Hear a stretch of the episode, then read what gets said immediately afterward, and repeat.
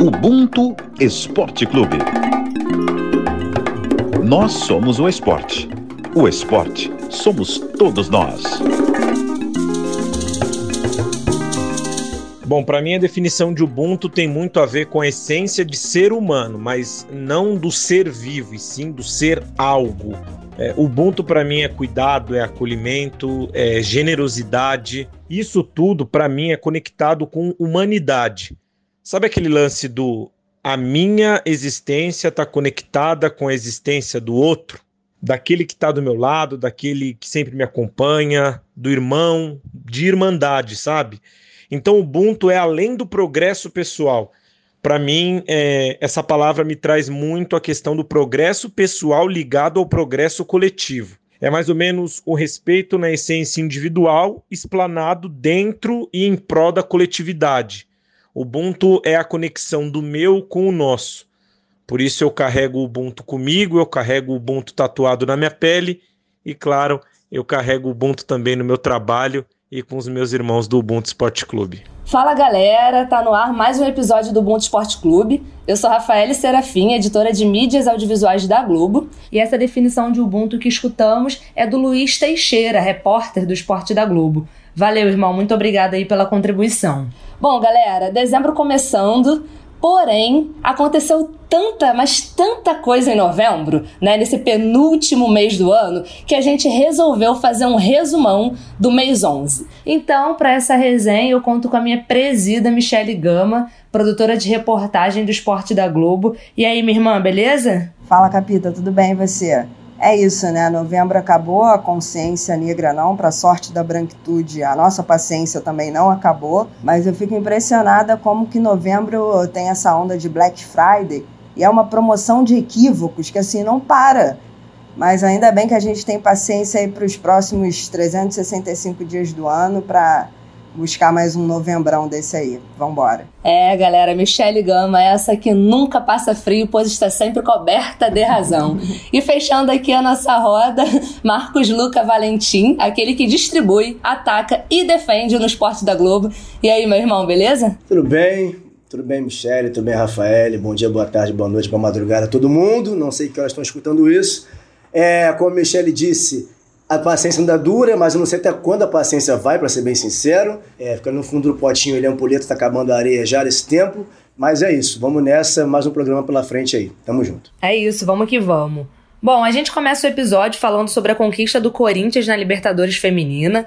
O Timão nunca perdeu na competição e conquistou o título pela terceira vez. Lembrando que o Brasil é dominante na Liberta e tem 10 das 13 taças já levantadas.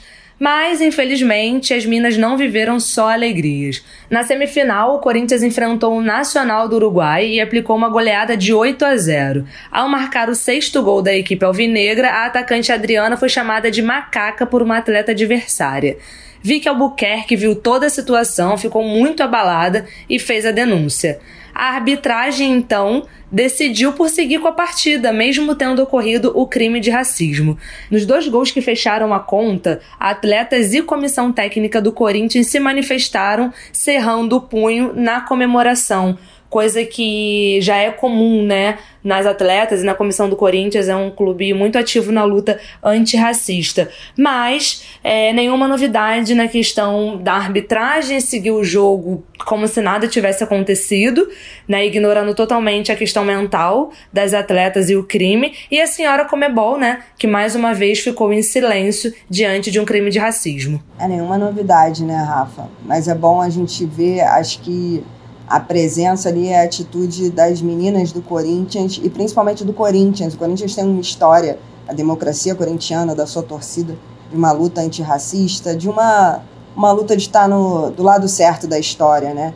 Então, acho importante a manifestação das meninas, o apoio da sua torcida, porque realmente, se a gente for depender das organizações que comandam futebol, esse racismo institucionalizado vai continuar. Então, depende muito dali do, do, dos verdadeiros protagonistas do, do futebol, que são os jogadores, as jogadoras no caso, né? Então, que bom que elas tomaram uma atitude assim já de imediato. Tem um ponto que é muito importante dessa história do, do Corinthians, porque, óbvio, a gente sabe que há a, a interseccionalidade né, de mulher, negra, e no esporte é ainda pior, no futebol é ainda pior, porque é super masculinizado.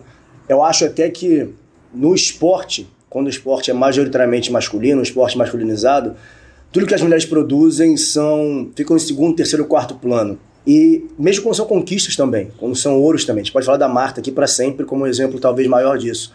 É, mas o que me, me preocupa também é, por exemplo, ano passado, quando teve o protesto do, da NBA depois do assassinato de George Floyd, da tentativa de assassinato do, do Jacob Blake, aquela cena absurda que os policiais dão sete tiros nas costas dele quando ele estava indo pro carro dele.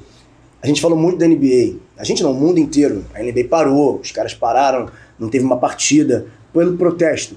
E, na verdade, para mim, o protesto mais forte foi da WNBA, foi da Liga Feminina de Basquete Americana, que elas entraram em quadra todas com as camisas furadas, com sete, simulando sete tiros nas costas. Então eu tô querendo dizer, é óbvio que a gente aqui no Brasil, a gente tem vários problemas de X, de N ordens, sejam eles é, estruturais, raciais, é, por gênero, tudo. Só que quando a gente começa a negligenciar que o que as mulheres fazem também em campo, a importância não só do, como eu falei, produzido de modo de triunfo, de vitória, mas de protesto, a gente negligencia uma coisa que é a vanguarda do nosso movimento, que são as mulheres negras. Então, por que há dificuldade de parar para ouvir quando é uma, um lugar que a mulher fala, uma mulher negra fala, e eu acho que eu estou me perdendo pelo seguinte, eu vou, eu vou concluir mais para frente, porque não vai sentido o que eu falar agora, sem a discussão toda. Se a gente pensar na Simone Biles, por exemplo, ignorar o psicológico dela e cobrar só que ela se manifeste em determinado assunto. Porque no futebol feminino, no futebol praticado por mulheres aqui no Brasil, a gente está engatinhando em muitos aspectos. Mas só quando elas se propõem, se colocam à frente do debate racial, se ignora. Porque, ah, não, calma aí, vamos com calma. Tá, são outras questões ainda na frente de falar racial. Só que a mulher ela é preta também, ela não é preta depois, ela é preta também, sabe? Então, eu, enquanto homem, o único homem dessa mesa aqui, um homem negro aqui dessa mesa, eu acho que também tem que ficar para nós, enquanto homens aqui, proposições, sabe? De reflexão também nesse aspecto e não é o lugar de fala, como muita gente usa, como se fosse muleta para não falar sobre certo assunto. Eu acho que a gente também tem que articular entre nós para propor cura entre o nosso povo também. Então, a minha ideia foi muito longa, mas era, acho que nesse sentido aí. Se eu me perdi um pouco, desculpa. Acho que isso tem um pouco a ver também com a, o lugar que nós, mulheres pretas, ocupamos naquela tal pirâmide, né? Que é a base. A gente, querendo ou não, carrega muito do peso de outras figuras, de outras partes. Por exemplo, nós somos mulheres, então nós temos que nós temos, né, entre aspas, que apoiar sempre outras mulheres.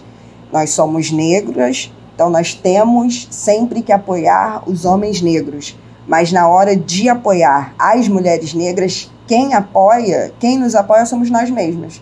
Então, assim, fica um pouco daquilo de a gente apoia todo mundo, mas e na hora da nossa luta? Acho que, não sei se é mais ou menos isso que você também estava pensando, mas acho que quando tem essa questão aí da interseccionalidade, em especial no esporte, no futebol, acontece um pouco disso também, né? Quando acontece com homens negros, tem ali um apoio, alguma coisa, quando acontece é, o machismo com as mulheres, tem também alguma coisa, mas quando acontece o machismo, é, o preconceito racial com as mulheres negras no futebol, fica um pouco que largado, né? É, eu, eu tava nessa linha mesmo, Michelle, eu tô querendo chegar nesse ponto, comecei a devagar, minha cabeça me leva para lugares muito especiais às vezes, mas enfim, era isso, porque eu concordo que, aliás, no futebol especificamente, essa pirâmide, para mim, é onde ela fica mais evidente, porque o futebol, além de tudo, ele é muito ele é muito mais, é muito mais agressivo para a mulher do que para o negro, embora seja ele homem. É muito mais agressivo para a mulher, mais do que para o homem negro, e é o único lugar que eu consigo imaginar agora que é isso. Só, até porque quando a gente fala sociedade, eu tenho ainda, é, não tenho batido martelo sobre isso na minha cabeça, até porque são muitas coisas diferentes que eu leio, mas eu ainda tenho, é, compreendo a pirâmide, mas também do outro lado eu vejo que está falando de homens negros, que o, o extrato que é mais assassinado é um homem negro, mais, menos alfabetizado é um homem negro, que mais é encarcerado é um homem negro. Também tem um lugar muito específico para esse homem. Só que também a mulher também está lá com ele, às vezes, né, na maioria das vezes. E o, ao, contrário, achar que o contrário não acontece também é, no esporte é muito real. Porque como é um assunto que é pouco debatido, ponto, ele é primeiro pouco debatido entre homens. Então, entre mulheres, não entre mulheres, mas quando o assunto é com mulheres, ignora-se esse debate. Né? E é como você falou, ficam as mulheres tendo que ter sororidade e tendo que ter irmandade que também são negras, né? Esse ter que. É, enfim, a natureza de ser forte depõe contra a natureza de, ter, de, de quer ter direito de poder ser como a gente quiser ser, né? Essa mulher preta sofre todas as violências, né? De todos os lados, principalmente se ela for uma mulher preta retinta. E assim, isso mexe muito comigo, cara, porque eu fico lembrando que nos Jogos Olímpicos, Naomi Osaka e Simone Biles, duas das maiores atletas do mundo, trouxeram a questão da saúde mental para o centro da discussão, mas a gente não conseguiu avançar nesse debate. Como que as instituições ignoram o psicológico de uma atleta que sofre uma violência do tamanho do que é o racismo? É porque essas pessoas não fazem a menor ideia do que é essa dor. Pretos são plurais, diversos, então acaba que essa dor pode se tornar raiva e acabar virando gás é, para uma conquista, né? Ou pode levar também a um estado de profunda tristeza e depressão, né? Tanto durante quanto depois da competição. Quem viu o jogo mesmo percebeu como a Vicky Albuquerque ficou mal e o tanto que ela chorava.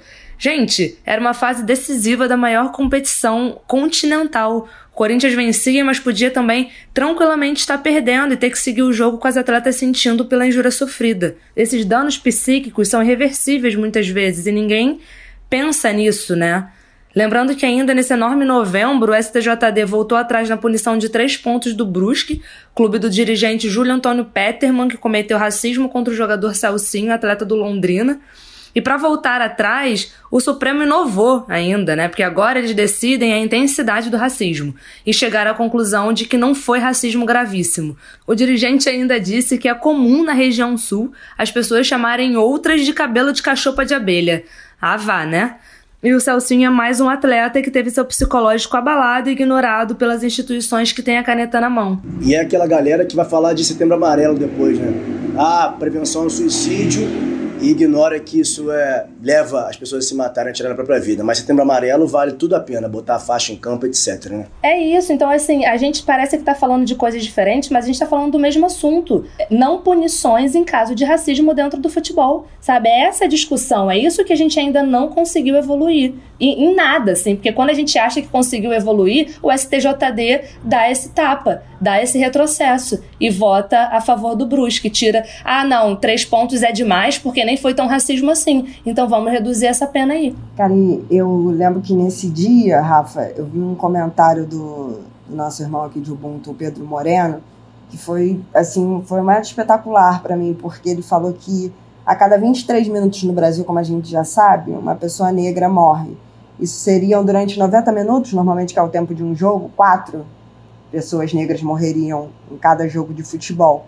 Então, isso significa que o que a justiça né, do nosso país, do, do, do futebol, fez foi meio que chancelar, dando os pontos para voltando com os pontos para o Brusque, chancelar a importância do que, do que significa isso. O retrocesso, né? Quando a gente acha que está avançando, quando a gente dá dois passos e a gente fala que não vai recuar, mas aí vem alguém, alguém, vem toda uma instituição, vem todo um, o tal racismo estrutural que a gente fala empurra a gente de volta.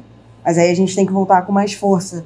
Mas eu queria só voltar um pouquinho que vocês falaram das atitudes, porque é isso, nós somos.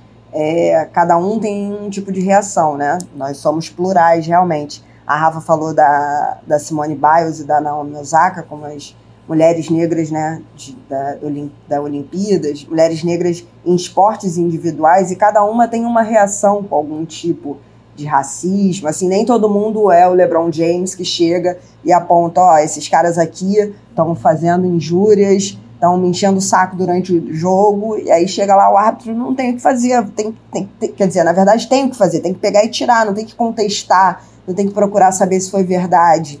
A gente tem que sempre partir do princípio de que a vítima tem razão. Para começar, assim, a gente tem que partir desse ponto mas essa cobrança que tem em cima das pessoas, já, ah, mas tem que reagir, tem que falar, tem que, não sei, cada um reage de uma forma. Às vezes você pega de surpresa. Por mais que a gente já esteja acostumado e a gente está sempre com um escudinho, tipo esperando uma porrada, esperando qualquer comentário, você já vai, sei lá, pelo menos, acho que nós três aqui, pelo menos, a gente já sai na rua pensando já ó, com o fone no ouvido, ah, não, se alguém falar isso, eu já tô com isso aqui, se eu fizer alguma coisa, eu já tô com isso aqui, já tá meio que com um discurso ou com alguma coisa pronta. Mas a gente não sabe, assim, é muito particular de cada um, né? Acho que tem isso que a gente tem, e com os atletas realmente também é dessa forma, mas o importante é ter gente por trás, não só pessoas negras, mas cobrando também. Se o posicionamento não vem do atleta, se não vem da pessoa em particular, tem que vir de um, de um todo, de um geral, de uma instituição, como sociedade mesmo, né? Importante também pensar, botar em perspectiva que o LeBron, obviamente, é o LeBron James, né? Enfim, tem muito que falar sobre ele aqui, mas também é um esporte coletivo, né? Então, onde a, a maioria da liga esmagadora é preta. Está falando de Simone Biles e de Naomi Osaka, elas não, não é um esporte coletivo e não são esportes de maioria negra. Então ainda tem esse lugar muito sozinho, de muita solidão, de você se comunicar e as pessoas ao redor não entenderem. Por mais que tentem ter empatia, tem, existe um teto para empatia. Esse teto é, não consegue se transportar para dentro do nosso corpo, para dentro da nossa pele. Então não tem como entender 100%. O LeBron, é, como você falou, a reação é diferente e tal, mas também tem, tem toda essa, essa robustez de contexto que também o, né, o, o, coloca nesse lugar. Mas também, por outro lado, tem o Lewis Hamilton, que também é um cara sozinho, no esporte elitista, esporte branco. Enfim, se engana quem acha que ele nasceu, esse Lewis Hamilton, que acha que ele, ele, ele nasceu, saiu do, da barriguinha da mamãe assim, não é. Mas eu queria falar uma parada também que, é, que a Rafa falou no início, esse cenário todo do, do, do Celcinho, etc. Aí eu fico muito pi quando ficam, ah não, o Brasil é um, um, é porque a diferença é que aqui é um racismo velado, aqui é difícil detectar, aqui é muito camuflado. Se você juntar a sua frase, Michele, que o Pedro trouxe esse dado das mortes por minuto, 23 mortes por minuto comparado ao tempo de um jogo, somados ao cabeça de cachorro de abelha e macaco, cara, o que pode ser mais explícito do que uma pessoa negra assassinada a cada 23 minutos? Não tem. Não tem. Então isso não é velado em lugar nenhum. Quando você fala que é velado, você assume que é difícil resolver. Você acha que não está vendo. Então é muito fácil falar que é velado. É muito fácil isso. E aí, para não me estender também, tem uma, um, um de maiores intelectuais da história nossa, da história mundial, e negros, é, o W.B. Du Bois, ele vai falar que, embora existam problemas dos brancos, o branco seja pobre, também tem branco pobre, óbvio que tem, mas ele fala que um termo que ele cunhou, que é o salário psicológico. O salário psicológico, o branco tem o salário psicológico, o negro não tem que são os problemas psiqui psiquiátricos e traz, que são acarretados pelo racismo. Então o branco pode ser pobre, mas ele não tem medo de ser parado na rua, ele não tem medo de tomar um tiro do nada, ele não tem medo de ter sua palavra colocada em xeque. Tudo isso que você, que a Michelle falou agora de partir do ponto de que a vítima tem razão, é, os brancos não são cometidos por isso, mas são eles que decidem o que é racismo e o que não é ainda, né? Esse é o grande problema. É, e um salve para Neuza Santos Souza, psiquiatra, psicanalista, escritora brasileira, que é referência nas discussões nos aspectos sociológicos e psicanalíticos da negritude. Considero a Neuza peça fundamental né, para que a gente consiga amadurecer nesse debate pela saúde mental do povo preto.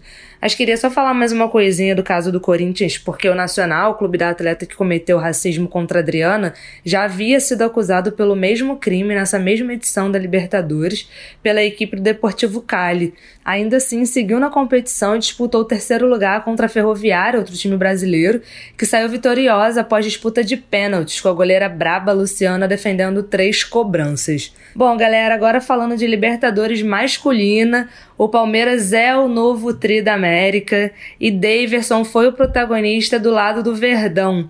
É, ele deu alegria para esse povo paulista. E o cara fez apenas um gol na Libertadores e esse gol foi justamente o que garantiu o caneco em Montevidéu. Foi o gol, né? Foi um gol, mas foi o gol. Menino Deivinho Vascaíno foi ali e falou, fez nada, só fez o gol e, e caiu. Quando o, tec, o árbitro lá, o Pitana, deu um, totozinho nele para ele dar uma de, de Daverson, como ele mesmo falou. Só fez isso. Ele foi sempre muito marcado pela indisciplina. Ele precisava amadurecer também. E na Libertadores ele faz esse gol extremamente importante é, para um cara como ele, na posição dele, vindo de onde ele veio, é, é um lugar muito bom de estar, né? Um lugar que traz esperança para muita gente.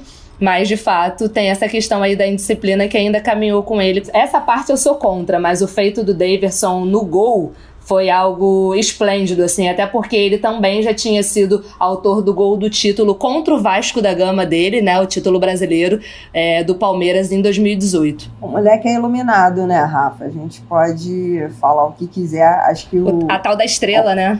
Exatamente. O Marcos falou essa questão do, do Hamilton, que ele nem sempre foi assim. Que bom que a gente evolui. A gente torce para que o Davidson também evolua, né?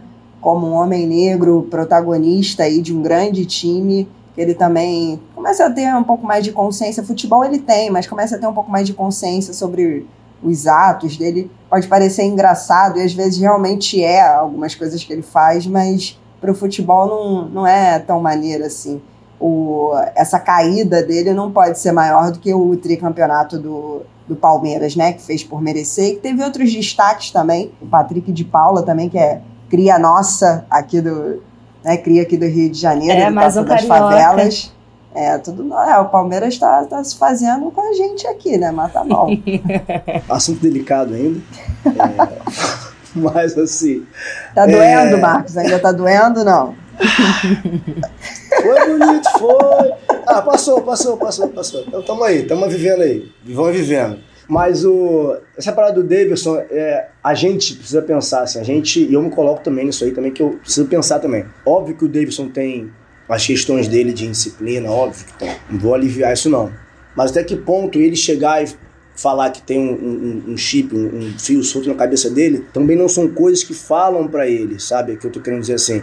São imposições, você tem que ser mais disciplinado. Para quem, obviamente, tem mil fontes para entender isso, vivendo é uma delas, mas para quem tá agora contemporâneo aqui para entender melhor, sugiro até que vá lá ver o, o Colin em preto e branco, né? tem muito isso no, na, na série. É, enfim, até que ponto isso não é colocado na cabeça dele? Porque eu posso citar aqui três exemplos de três gerações diferentes onde se esperava X do negro e Y do branco. Se a gente for pensar, por exemplo, Robinho e Diego, na geração do Santos, falavam que o Robinho tem bola e tal, mas dificilmente ia ter disciplina de chegar longe na carreira. E o Diego é o cara que ia pensar o jogo. O Diego tinha um estilo clássico e tal. Bom, as carreiras, o Robinho, enfim, foi seleção há muito tempo, até né, a condenação por estupro é, teve uma carreira muito mais vitoriosa que a do Diego. Você pega o mesmo Santos, Neymar e Ganso. Ah, o Neymar é fanfarrão. Neymar tem bola, mas é fanfarrão. Tem que se focar, tem que ficar mais com a cabeça centrada e tal. O Ganso não. O Ganso é um cara que já vem mais tranquilo, é mais sereno, vai mais longe que o Neymar por isso. Quem foi mais longe não precisa nem falar. E aí você avança para o Flamengo. Vinícius Júnior e Paquetá. Ah, o Vinícius Júnior tem bola, mas precisa ter mais, mais centrado, é muito solto ainda, é muita, tem que ter mais foco. Paquetá não, Paquetá é um estilo mais clássico, o cara pensa o jogo canhoto e tal. Maior transação dos últimos anos, o Vinícius Júnior tá voando no Real Madrid. Então, o que eu quero dizer com esses três exemplos é como se vê contemporâneos, negro, branco e a pressão psicológica, que é o nosso tema até aqui, na cabeça desse cara. Óbvio que o Davis tem um problema dele, mas até que ponto essa imposição também não só faz com que isso se acentue, mas faz com que ele se coloque nesse posto de preciso sair daqui porque é assim que me vem, sabe? Então a gente tem que, a gente aqui no Ubuntu faz isso muito bem, propor esses debates a gente espera que a sociedade abrace para que isso possa mudar também. Não dá pra gente ficar aqui falando sobre todo o time campeão do Palmeiras, mas acho que tem mais uma história, né? Como a Michelle já adiantou pra gente exaltar, que é a história do Patrick de Paula. Porque, como a gente brincou, Patrick de Paula também nasceu no Rio de Janeiro, foi destaque na Taça das Favelas, e o Palmeiras, vup, pegou ele daqui levou para a categoria de base. Aí na base sub-20, Patrick de Paula ganhou o Brasileiro de 2018, Copa do Brasil de 2019, o Paulista de 2017, 18 e 19, e como ele foi destaque na categoria, foi promovido para profissional em 2019. Logo em 2020 veio o título paulista, o Patrick de Paula foi peça fundamental no esquema tático do time. Ainda cobrou o último pênalti que garantiu a vitória, e agora, 2021, Patrick de Paula é bicampeão da Libertadores, né? Palmeiras garantiu o título atrasado de 2020 ali em janeiro de 2021 e agora em novembro conquistou o bi seguido, né? E o tri da sua história. Bom, Rafa, eu só queria falar um pouquinho do outro lado, do lado derrotado. A gente, a gente é torcedor, todo mundo aqui, óbvio, tem aquela paixão e tudo mas a gente tem um mínimo de serenidade para, tipo, acabou o jogo, a gente não vai xingar o jogador que cometeu algum erro. Tô falando do Andrés Pereira, tá? A gente não vai xingar Querer a mãe, que a carreira fazer... cabe, né? Isso, Nesse momento, exatamente. com 20 a gente, e poucos a gente anos. Vai ficar, é, a gente vai ficar pé da vida na hora, lá quem gastou 30 mil, não sei quanto vai pro Uruguai, vai ficar, vai botar na conta dele para sempre.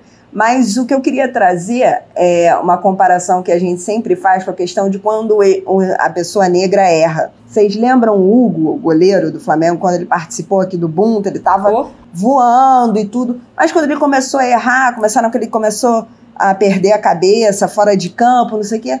O que caíram de pau no moleque e foram no que ele é, né? Que ele é negro, macaco, xingando tudo. Aí eu- esses dias eu tava conversando na redação com uns amigos e que falando, pô, nascer na Bélgica deve ser mó legal, né? Porque a galera abraçou o cara que errou, tipo, tá? Não, tamo junto, garoto, menino, tem muito que evoluir. É, deve ser muito legal ser branco mesmo e você não ser penalizado pelo que você é, né? É isso, não é, caindo de pau no Andrés, não, ele cometeu um erro, como acontece, só erra quem tá em campo, mas pra gente sempre pensar um pouco em como são dois pesos e duas medidas, né, quando se trata de raça. É, um lado é chicote, o outro lado é carinho, né? A imprensa como um todo, dentro ou fora do esporte, imprensa geral, que é crime. Quando é um branco preso na Zona Sul, ele é suspeito de um crime, mesmo ele sendo traficante, foi preso em flagrante. Mas o preto favelado, quando ele é preso, né? Porque normalmente ele é morto já de cara, mas quando ele é preso, ele é sempre o traficante, antes de ser julgado. Sabe? Isso acontece na sociedade. É só você abrir um pouquinho a janela, olhar para um lado e para o outro que você vai ver. Ou dar um Google em notícias que você vai ver do mesmo jeito. Ou andar comigo na rua, porque das vezes que fui parado, quando teve ideia da polícia, a ideia. Quando teve ideia, né? Que geralmente não tem, mas quando teve ideia foi a descrição bate com a tua. É isso aí, a descrição sempre bateu com a minha. É, agora tem uma curiosidade. É curioso, a Michelle fala da, da Bélgica, né, do papo da, da redação.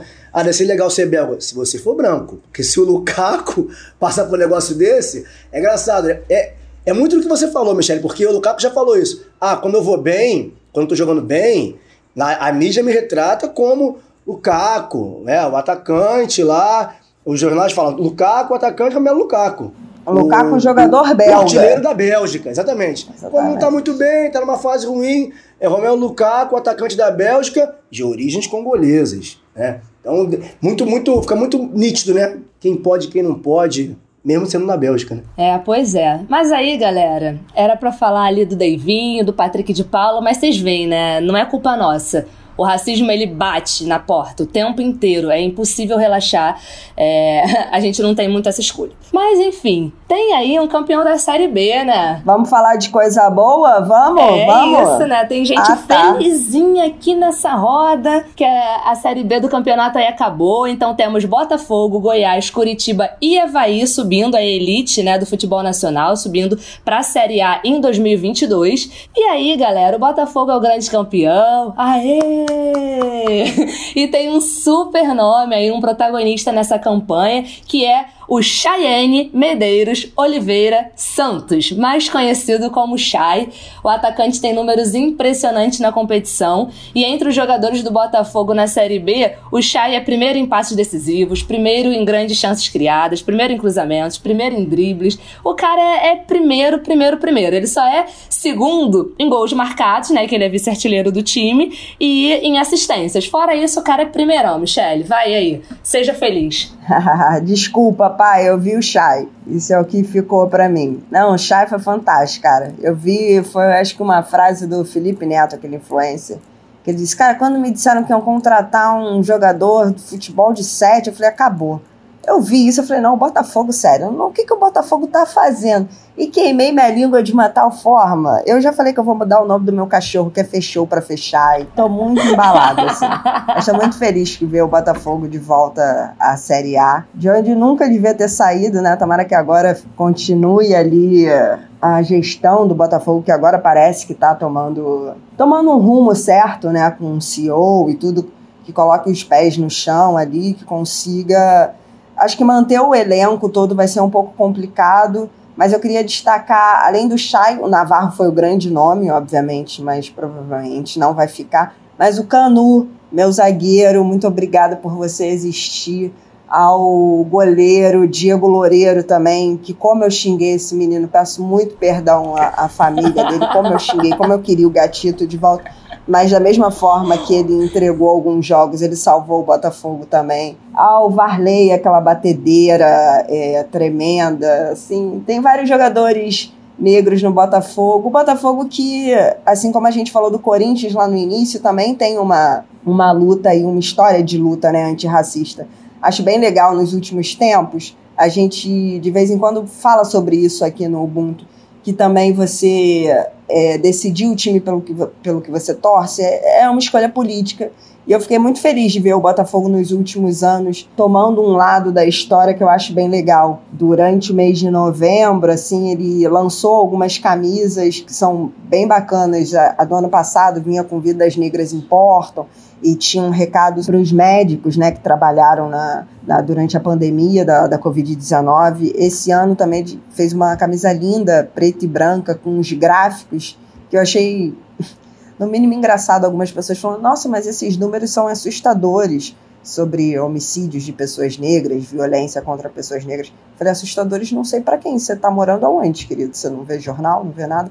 Mas enfim, eu tô muito feliz com o Botafogo. Vou poder mudar o pacote da minha televisão, voltar para a Série A. Mas acho, puxando um pouco pro próximo assunto, que o Brasil tá preto e branco. Só queria falar isso daí, tanto na Série B quanto na Série A, né, não, Mar? É, é, né? Mas deixa eu só ilustrar para quem não tá entendendo. Deixa eu contar uma pequena história aqui sobre Michele Gama. É de praxe, quando você coordena um jogo, faz a transmissão do jogo. Gente, ele guardou isso pra vida. Isso deve ter uns três anos, no mínimo. Você está se antecipando aos fatos. Olha só, tem, existe o praxe, é, de, é, é, prática. Quando acaba uma transmissão de um jogo, quem está envolvido na transmissão manda um e-mail para toda a empresa, para todo mundo de jornalismo, dizendo como foi o jogo. Para quem não assistiu o jogo, possa ter dimensão do que vale a pena fazer, né? Botar no ar, como VT, como matéria e tal. E aí eu transmiti, estava na coordenação de um jogo do Botafogo. O Botafogo perdeu esse jogo.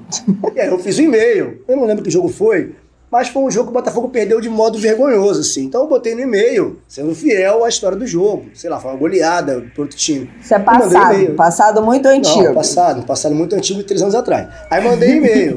Beleza, a galera viu, né? O e-mail não é meio que se responde, sabe? A paciência geral. Aí vem uma resposta. É da Michelle. Eram quatro palavras. A primeira começa com vai. Vai tomar. E é isso. Encaixar. Essa foi a resposta do e-mail. É, eu guardei esse e-mail, tá guardado em mim. Então um dia me servir de alho, caso seja assassinado, você vê por quê. Agora, de, em outro ponto, é, pra, pra fazer carinho no Botafogo, que merece esse carinho, merece grande, grande campeão, grande conquista, mas também pela camisa, que a Michelle falou. Óbvio que novembro são várias ações e tal, a gente está cansado de saber, mas foi a camisa mais, mais braba que eu vi foi a do Botafogo. Assim. Vários clubes fizeram camisas, né? Não só faixa, camisa. A do Botafogo eu achei sensacional. Sensacional. Só que teve um problema que torna ainda mais sensacional a postura do Botafogo, que usar a hashtag racismo é doença. E aí depois eu fui entender qual era o contexto, mas aquilo me incomodou. Porque não é uma doença, né? Até, é até um, um dos argumentos que usam para quando a pessoa branca surta, ah, coitado, chamou de macaco que é doente, tá sem remédio e tal. Não é uma doença. E aí eu fiz um, um comentei isso no Twitter e tal, elogiando a postura do Botafogo. Achei legal, mas a hashtag eu achei mal pensada. A agência responsável pelo marketing do Botafogo, por essa ação da campanha, entrou em contato comigo no Instagram, mandou mensagem por inbox, é, me chamando para conversar, dizendo assim: a gente viu tua postagem, a gente conversou internamente e achou melhor tirar essa hashtag. A gente entendeu o que você quis dizer e me chamaram para uma conversa mais para frente e tal. Então, a gente fala muito aqui da postura dos clubes de proporem uma coisa e a prática ser outra. Eles propõem um diálogo e realmente foram eficientes no diálogo. Então, espero que outros clubes tenham exemplo do Botafogo. Não é vir falar comigo, é atender quando as pessoas negras falam uma coisa, ouvir. E foi o que o Botafogo fez. Então, queria, além do título, parabenizar aqui publicamente, que eu já fiz nas redes sociais, mas aqui também é muito maior, de dessa postura. Fazer ao que, ao que de fato se propôs a fazer. Então, eu achei sensacional essa postura do Botafogo também, de praticar o que se fala. É isso aí, perfeito, Marcos. Que a gente veja mais ações efetivas né, e menos hipocrisia no esporte e na vida. Mas bem, como a Michelle adiantou, parece mesmo que o Brasil tá preto e branco.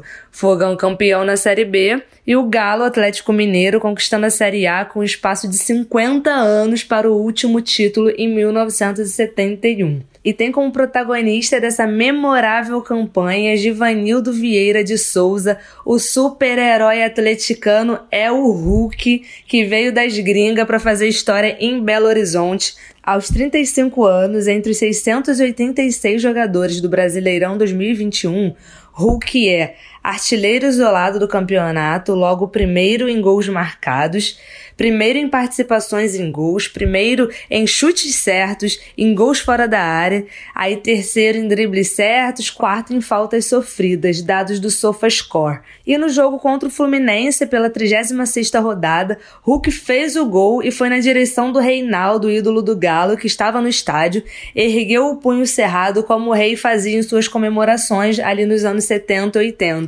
E cara, assim, eu fiquei muito emocionada com esse gesto, né? Porque é um gesto de reconhecimento e reverência ao passado, e é uma resistência muito importante. Né, pelo que o Reinaldo passou, todas as represálias que ele sofreu e ainda assim ele seguiu resistindo. E também da parte do Hulk, para mim é um respeito por conhecer a história do clube que ele defende. Eu acho que o Hulk me ganhou nessa também, Rafa. É, olhando para trás, né, como é da nossa cultura, reverenciando quem veio antes, abrindo portas. Acho que o Hulk foi sensacional nessa, nessa atitude o Reinaldo, que é um dos grandes ídolos, e posso estar falando uma besteira, mas para mim é um dos maiores jogadores que brigaram, que tiveram nessa luta antirracista. Tiveram, não, ainda tá, né? Nessa luta antirracista no futebol. É realmente a, a nossa majestade. Falar também um pouquinho do. Esse elenco do, do Galo tem bastante representantes negros assim que se destacaram né, nessa temporada. Tem o Everson, goleiro que já vem desde o do ano passado passou por alguma turbulência ali com a torcida, mas acho que hoje já se firmou como um, um grande goleiro do, do Atlético. O Keno também, que voltou a se destacar. O Mariano. E o Jair, que para mim foi uma surpresa, acho que é um dos grandes jogadores do, do campeonato. Hoje eu vejo muita gente falando dele. Ele também é um dos principais jogadores do Atlético. Acho que o elenco do Galo é muito bom. Acho, não é, né? Com certeza é. Mas é, parece o, que é, sim, é, parece que. É, parece que é o melhor, não sei. Aparentemente. Acho que é, é, acho que é o melhor.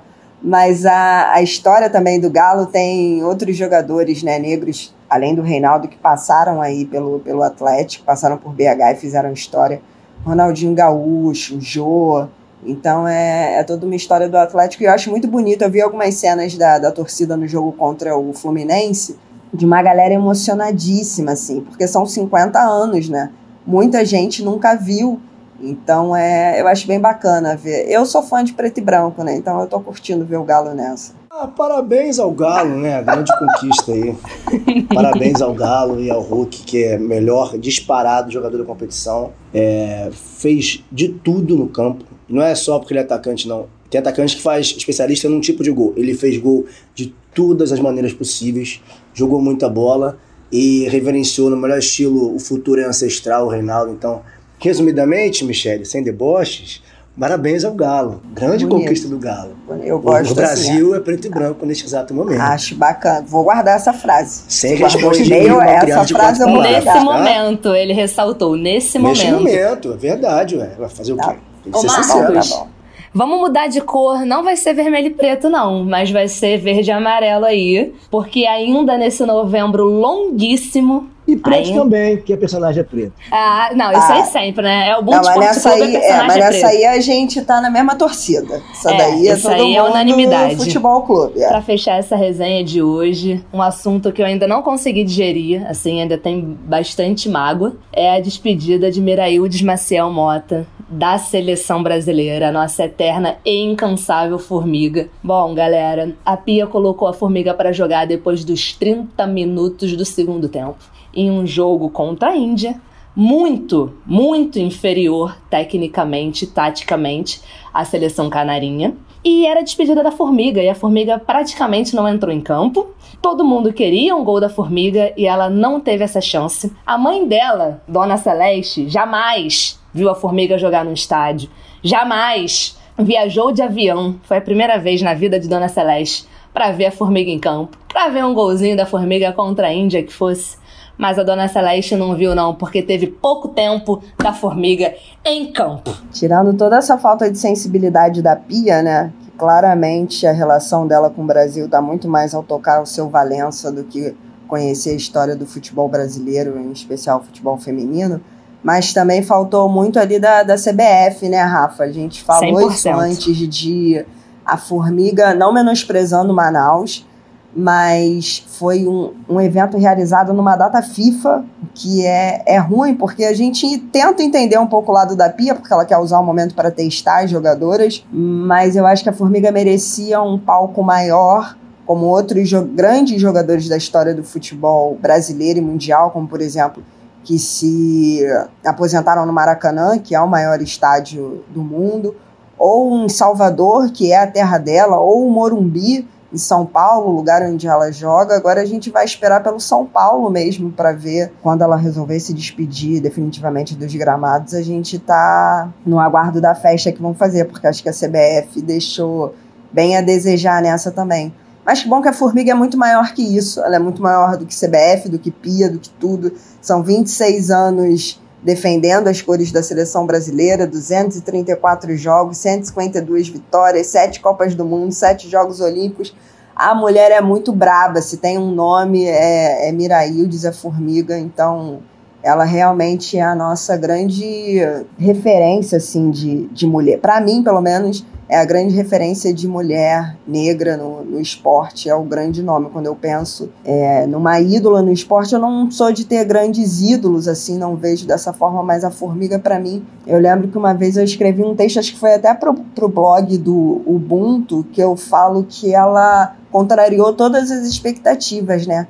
Porque como a gente falou lá no início, mulheres negras são as que têm os menores salários, expectativa de vida, tudo levava para que ela não tivesse uma vida de sucesso. E ela, contrariando todas as expectativas, é o maior nome do, do esporte brasileiro. Pelo menos para mim, a Miraildes está no topo. Eu achei muito absurdo é, esse cenário, sabe? É, eu não tenho memória do futebol feminino em que a Formiga não esteja envolvida. Eu não tenho essa memória de assistir a uma partida sem que a Formiga existisse, sabe? e responsável por, por carregar não só conquista, mas piano por muito tempo, não só em campo, mas na história do futebol também. Não podia ter sido assim, sabe? É óbvio que ela é maior que isso, como a Michelle falou, óbvio que não é isso que vai defini-la para a posteridade, óbvio que não. Mas faltou muita coisa ali. É, não dá pra dizer que faltou só carinho, sabe? Faltou tudo. Faltou tudo. Faltou carinho, faltou é, percepção, faltou entender o que essa mulher representa, faltou vontade, disposição, porque a gente já viu aqui atletas importantes, né, de jogadores de futebol, mas sem um quarto da importância dela terem despedidas sensacionais, sabe? É, com um balão, com chegada de helicóptero, com uma megalomania total. Não se pode também culpar a pandemia por isso, porque está acontecendo muita coisa durante a pandemia. Ah, não podia. É, é, é, é, covarde falar que é por causa disso que não teve uma grande festa para ela. É covarde, mentiroso e um subterfúgio para fugir da realidade, que é ignoraram. Isso só serve mais uma vez para reforçar o que a gente está falando aqui desde o início do programa. Aliás, o que a gente fala no Ubuntu desde sempre, que é esse tratamento. Você está falando da formiga, cara. Já falaram os números dela aí, quantos milhões de anos de seleção, o que ela representa. Formiga teve esse tratamento. A formiga teve esse tratamento. É revoltante nesse sentido, mas também é bem explícito, para que ninguém venha falar de ah, mas ela teve uma despedida. Compara aí com 10 candão que não jogaram um terço da bola dela e pega a despedida como foi. Sabe? Como, como a culpa maior sempre é de quem regula. Então a Pia tem a culpa dela, todo mundo ali que teve, quem teve algum envolvimento tem a culpa. Mas a culpa maior é da entidade. É, dessa entidade que não tem um presidente, né? Já que ele está afastado por acusação de assédio. E a sensação, tá? E sensação que me deu assistindo ao jogo e vendo o pré né? Porque só dois dias antes da partida anunciaram o horário, valor alto de ingresso. Então a minha sensação foi: ninguém pensou. O que aconteceu foi porque teve uma pressão muito grande, vibradoras come elas começaram a ficar em cima, cadê, cadê, cadê, cadê? Ninguém tá falando disso, é a despedida da formiga da seleção, cadê? Ninguém vai falar. Então houve uma pressão muito grande e aí começaram a anunciar. Me pareceu uma festa é, às pressas, sabe? O que deu para fazer às pressas foi isso. E é isso, acho que a Pia ela tá ali, mas existe muita gente em volta, sabe? Muita gente que tá ali, que precisa entender que só está ali por mu muita resistência da formiga, tá? Porque é, a seleção brasileira nunca venceu, né? Nunca foi ouro numa competição como a Olimpíada, né? Nunca venceu uma Copa do Mundo, mas todas as conquistas é, memoráveis da seleção brasileira, né? Bronze na Copa do Mundo de 99, prata na Copa do Mundo de 2007, prata nas Olimpíadas de Atenas em 2004, prata em Pequim em 2008, ouro no PAN de 2003, no PAN de 2007 aqui no Rio, que eu tava, eu chorei horrores, foi muito feliz nesse dia. É, ouro também no PAN de 2015 e prata no PAN de 2011, todas essas conquistas, a Formiga tava em campo. Todas essas conquistas. Ela é patrimônio do futebol nacional brasileiro. É, ela teve reconhecimento de jogadoras estrangeiras potentes que mandaram mensagem para ela. Essa mulher é muito, muito, muito especial, assim. É... E o dia aí que a gente conseguir trazer essa mulher nesse programa aqui, eu só vou desmaiar, assim. Eu não vou ter como falar uma palavra e eu sonho com esse dia. Formiga é gigante. E a gente tinha que terminar o episódio de hoje falando dessa mulher. Posso só falar uma coisinha antes Michelle de terminar? Levantou o Não, dedo. rapidinho. Michelle levantou o dedo. Rapidinho. Não, é bem, é bem rapidinho. Pro- prometo quem, quem vai editar, que no caso é a dona Rafaela Serafim, prometo que vai ser bem breve. Mas é só porque eu queria tornar pública aqui uma homenagem, porque uma homenagem acho que meio que de todo mundo, mas assim, é bem particular, porque no próximo dia 3, hoje no caso, o dia que o episódio está indo ao ar, é aniversário da capitã desse podcast, que edita, produz, apresenta, faz tudo, joga nas 11. Então eu só queria realmente te dar parabéns, Rafa. É, Aí eu peço licença ao Marcos, porque a gente sabe que o corre das mulheres negras é isso, a estrada é muito mais, a pista é muito mais longa e os obstáculos são cada vez maiores, mas é muito bom ver você sendo cada vez mais potência e dizer que essa semana também, tô um pouquinho emocionado, desculpa. Ai, Mas gente, essa para. Marcos, Essa semana- programa. é dia, dia Nacional do Samba, e como diz a dona Ivone Lara, é, um sorriso negro traz felicidade. Então é muito bom ver seu sorriso negro trazendo felicidade para todos nós. Desculpa, mas obrigado por você ser essa potência e representatividade pra gente. Ai, eu não esperava por isso não, hein, Michelle? Vocês me quebram muito, cara. Vocês me quebram Pô, pior muito. que eu nem treinei, que senão saía bonitinho. Desculpa aí. Ai, gente, eu só tenho a agradecer e eu vou terminar é, tornando também público aqui que essa mesa hoje, né, no dia do meu aniversário, 3 de dezembro, é extremamente especial pra mim, porque Marcos Luca Valentim e Michele Gama é, são referência do coletivo preto da Globo. Eles começaram essa luta na Globo ainda quando era Globosat. A diáspora Globosat começou com esses dois aqui e foi ouvindo e encontrando esse espaço que eu consegui entrar mais nessa luta, entender o meu papel, entender o pouco de voz que eu tenho, quanto essa voz é importante. Então, assim, eu só tenho de fato a agradecer eles, a eles dois aqui, porque eles são muito, muito, muito, muito referência pra mim, de verdade. E eh, é uma alegria muito grande poder ter essas referências como meus amigos, assim, meus irmãos. Então, muito obrigada, eu só tenho a agradecer, galera. Mais um ano aí, mais uma volta só. Eu preciso parabenizar também. É, é, porque assim, vai ficar feio pra mim. Vou chegar ao ponto da Michelle, porque eu não tenho é, tanta qualidade pra isso. Mas enfim, é, eu lembro que no ano passado, quando a gente tava fazendo uma live de final de ano, você me quebrou, porque foi na hora que saiu a premiação no Mundo Negro e você falando um monte de coisa na minha cabeça, eu fiquei lá todo, todo tonto, todo travado. Parecia que tinha o piripaque do Chaves. Então, o que eu queria dizer não só o que Michelle falou, o que ela falou foi único dela, foi especial pra ela, pra caramba, que isso tudo que ela falou, não só isso que ela falou pra ela, mas pra mim especificamente, é, é muito importante ver o quanto você se dedica pro coletivo. Coletivo não coletivo como algo físico, para as pessoas, sabe? Isso não é normal, isso não é comum de ver essa dedicação. Muita gente fala isso, né? De ser coletivo, de botar o coletivo na frente do individual, mas nas atitudes pequenas isso não acontece, porque há uma vaidade. O ser humano é, uma, é um ser vaidoso, e é normal ser vaidoso. A sua vaidade é coletiva, sabe? A sua vaidade é o outro, a sua vaidade é, é a alegria conjunta que também é a sua alegria às vezes. Isso às vezes te deixa num lugar sem a sua individualidade, o que também é perigoso. Então eu queria te falar que é óbvio que o coletivo é importante, mas ele só pode estar forte se os indivíduos estiverem fortes. Os indivíduos são importantes, você é um indivíduo fundamental, não só para a Globo, para a gente. A gente enquanto Michele, enquanto Marcos, enquanto seres humanos, enquanto pessoas negras, que você falou que a sua voz é pouca. É não. Sua voz é muito forte, muito alta. E você sabe dosar ela. Sabe dosá-la para saber como cada um tem que escutar e quando cada um tem que escutar. Então, parabéns por ser quem você é e por você, como você nos faz sentir quando está perto de você. Você irradia e nos faz sentir também solares. Então, obrigado por isso. Não tem a menor condição de responder. Cara, obrigada. Obrigada, obrigada, obrigada. E que a gente se fortaleça sempre nessa luta para que daqui a pouco a gente consiga se encontrar muito mais na alegria do que na dor, assim. Acho que esse é meu sonho. É, eu queria que agora a formiga pudesse desfrutar dessa vida dela, por exemplo, é, que ela pudesse aposentar daqui a pouco do futebol com uma vida super tranquila financeiramente, com, uma, com conforto para ela, para a família dela. E eu acho que isso não, não vai acontecer totalmente. Acho que não dá pra formiga parar de trabalhar, sabe? Mesmo sendo a formiga.